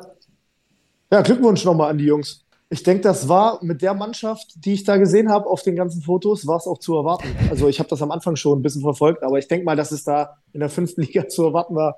Die Jungs können noch ein bisschen aufs Tor schmeißen und äh, ja, haben sie sich verdient. Glückwunsch. Sehr souveräne Saison. Sehr souverän. Ja. Nee, dann packe ich ja Markus Hansen nochmal auf die Liste. Ja, Mit dem bin ich, mit dem bin ich tatsächlich zeitgleich nach Bad Schwartau gekommen. Mit Markus zusammen. Stimmt, du bist 91er Jahrgang, ne? Er ist, 91er Jahrgang, Markus ist 92er Jahrgang. ja. Beide noch kein Alter, muss ich ganz ehrlich sagen. Ansonsten, ich hätte noch einen coolen Kollege für dich. Oh, Meinen sehr, sehr geschätzten Freund hier, Tobias Reichmann. dafür muss Emstetten aber nochmal aufsteigen. Ja, sehr, sehr interessant auf jeden Fall, was Tobi alles weiß, was der aus erster Liga plaudert, was der von hier plaudert. Sehr, sehr interessant. Wie war das, als der letztes Jahr zu euch kam? Ja, ich habe mich gefreut, ne? Man kannte sich so vom Sehen her schon ein bisschen. Und äh, mittlerweile sitzen wir tatsächlich äh, einmal bis zweimal die Woche sitzen wir hier bei mir und essen zusammen oder trinken Kaffee zusammen. Und da ist auch eine coole Freundschaft entstanden, muss ich sagen. Sehr, sehr feiner Kerl, der Tobias. Ist ja auch ein sehr mutiger Schritt tatsächlich gewesen, diesen Step zu gehen in die dritte Liga. Und ich meine, er hat dazu damals alles gesagt, auch über die Begleitumstände, aber trotzdem, das ruft ein großes Medienecho hervor und damit cool zu bleiben, da musst du schon mit allen Wassern gewaschen bleiben. Ja, ich glaube, wenn du als äh, Nationalspieler in die dritte Liga wechselst, ist es auf jeden Fall sehr, sehr schwer, auch für dich selber. Und du hast automatisch überall Druck. Du wirst immer nur mit diesem Nationalspieler, der, der du bist oder der du warst, immer verglichen. Hast du mal ein schlechtes Spiel, dann heißt wieder, ja, der ist so ein Nationalspieler, wie kann er so spielen? Ja. Das ist natürlich auch ein Punkt. Aber der hat das gut gemacht diese Saison. Gerade mal nicht auf seiner Position gespielt. Ich meine, Tobi kannst du, glaube ich, in jede Mannschaft reinpacken, auf rechts außen und der ist immer noch die Nummer eins. Und ja, hat er sehr, sehr gut gemacht auf halb rechts. Und ich bin mal gespannt, wo es unseren Herrn Reichmann nächstes Jahr hin verschlägt. Was er macht. Das ist auch noch offen alles. Also wenn er in die zweite, H wenn er ins zweite HBL-Update will, muss er in die zweite Liga gehen. Das ist, äh, Das richte ich ihm aus. das ist, das ist, kann nur ein Karriereziel sein. Das ist so. Ja. Ein Ansporn, sag ich mal. Eine Frage habe ich noch. Ja. Zum Abschluss unsere Rubrik Zukunft des Handballs. Gibt es etwas, eine Regel auf dem Feld, eine Entwicklung abseits der Platte im Handballsport, die dich stört oder die dich triggert oder irgendwas Positives, was du gerne sehen würdest im Handball? Etwas, was den Handballsport aus deiner Sicht voranbringen würde? Was muss noch geändert werden? Boah, schwierig. Aber ich würde mir tatsächlich wieder wünschen, dass Handball für jeden empfangbar ist, ohne dass man dafür zahlen muss. Dass jeder eigentlich sieht, ich meine, wir sind einfach nur in Deutschland eine, ich sag mal, Randsportart in Anführungsstrichen. Und dass das eigentlich nochmal so einen richtigen Hype bekommt. Jeder soll sehen, was Handball für eine geile Sportart ist. Dass man von klein auf Disziplin, Teamfähigkeit, Härte gelernt bekommt, was alles, äh, ja, was alles Eigenschaften sind, die man auch fürs spätere Leben braucht. Wenn mich einer heute fragt, ja, Marci, du, wo soll ich denn mein Kind hinschicken? Zum Fußball, zum Tennis, zum Golfen, zum Handball, werde ich immer Handball sagen. Weil genau diese Eigenschaften, die ich gerade genannt äh, habe, genannt, genannt hatte, äh, für mich sehr, sehr wichtig sind. Auch für spätere Leben einfach. Sei es Berufsleben oder sei es auch privat. Da kommen wir natürlich jetzt in eine große Diskussion rein in Sachen, was man auch im Fußball sieht, in Sachen TV-Gelder, die gezahlt werden und so weiter. Wie ist das refinanzierbar? Natürlich. Jeder Verein muss auch leben oder auch die, die Liga selber. Jeder muss überleben und leben, aber das wäre was. Ah, ich sehe total, ich sehe total deinen Punkt und sage, ja. sage aber, ähm, dass ja in der kommenden Saison aus auch in dieser Hinsicht viel gewonnen ist äh, mit dem neuen Anbieter vor dem Hintergrund, dass A die, die großen Ligen alle nur noch bei einem Anbieter sein werden. Du musst nicht wie im Fußball mehrere haben. Und es gibt ja auch den, den Vertrag mit Minimum ein Free-TV-Spiel die Woche. Jeden Sonntag gibt es ein Free-TV-Spiel, das ist ja jetzt schon mal klar. Plus natürlich die Kooperation mit ARD und, und dem dritten Programm, dass auch da immer mal wieder was gezeigt werden kann oder auch werden wird. Und das Ganze ja auch zu einem relativ humanen Preis. Insofern ist das, glaube ich, schon ein Step in die richtige Richtung das geht schon alles, ich glaube, das geht genau, wollte ich gerade sagen. Das ist so, so der, der erste Step mit in die richtige Richtung. Und ich denke auch, das wird einfach dem Handball allgemein noch, noch mehr Zuwachs äh, bringen. Dass noch mehr Kinder einfach Lust haben, äh, Handball zu spielen. Oder jetzt sieht man, ich glaube, 24 Eröffnungsspiel findet vom Lass mich ja. lügen in Düsseldorf statt. Ist, glaube ich, schon ausverkauft. 50.000 Leute. Weltrekordspiel. Weltrekordspiel. Ja, und das sind einfach Sachen. Ich glaube, darauf kann man auch jetzt nochmal ja, diese, was sind das jetzt noch, sieben Monate, sieben Monate drauf hinarbeiten. Ich glaube, jetzt mit dem neuen Anbieter wird das auch nochmal alles ein bisschen mehr und ich hoffe, dass tatsächlich unser geliebter Handballsport nochmal einen richtigen Aufschwung bekommt. Ist schon ausverkauft? Ich dachte, ein paar Tickets gibt es, glaube ich, noch. Aber es sind auf jeden Fall. Ich glaube, da gibt es tatsächlich noch Resttickets, aber es sind schon etliche Tickets ja. verkauft. Ich, ich, ich habe dem letzten Mal reingeguckt. Also, das ist schon sehr beeindruckend, wie das wie das werden wird. Aber insofern, das wollte ich nur sagen. Also ich sehe total deinen Punkt und äh, sage eben, dass viel mehr Free-TV-Sport nächste Saison zu sehen sein wird. Nee, ich finde auch richtiger Schritt in die Richtung, aber wie gesagt, das wäre das Einzige, was ich sagen würde. Ich meine, Regeln braucht man, Regeln sind da und so wie die Regeln jetzt sind, äh, ja, es gab immer kleine Veränderungen, glaube ich. Oder wird es auch nächstes Jahr geben? Habe ich mich noch gar nicht so genau belesen. Aber das geht alles schon in die richtige Richtung. Ich finde bei, was ich noch, ja, was ich noch sagen könnte, ist eventuell, dass man überlegt, ab der zweiten Liga mit einem Videobeweis zu arbeiten. Dass man tatsächlich in harten Situationen, wo man, wo es vielleicht die Schiedsrichter nicht sehr gut gesehen haben oder, oder wo spielentscheidend sind, dass man sich da nochmal auf gewisse Videobilder berufen kann. Das soll nicht jede zwei Minuten stattfinden, sondern tatsächlich nur in richtig kniffligen, entscheidenden Situationen.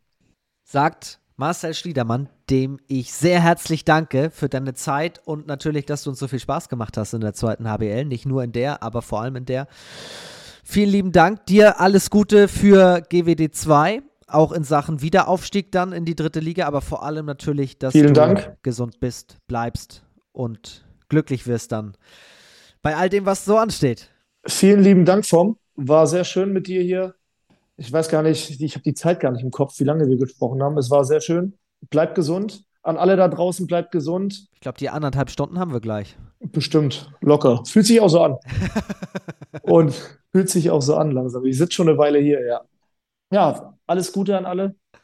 Bleibt gesund. Und vom, ich glaube, wir müssen tatsächlich zwei Bier trinken. Du musst einmal nach Minden kommen und einmal sehen wir uns in Amstetten. Nach Minden komme ich so oder so, ja. Das ist, äh, das ist so. Also für mich fühlt sich das gerade wie zehn Minuten an. Also insofern, ich hoffe, du hattest ein bisschen Spaß. Ich hatte auf jeden Fall Spaß. Mir scheint nur die Sonne auf dem Rücken hier. Deswegen merke ich die anderthalb Stunden. Dann machen wir jetzt Schluss. Ich hoffe, ihr hattet auch jede Menge Spaß. Das war's die, für diese Woche mit Marcel Schliedermann. Nächsten Donnerstag sind wir wieder für euch am Start mit einer Update-Folge zum aktuellen Geschehen in der Schlussphase dieser Saison. Alles Gute, bis dahin, habt eine gute Woche und tschüss.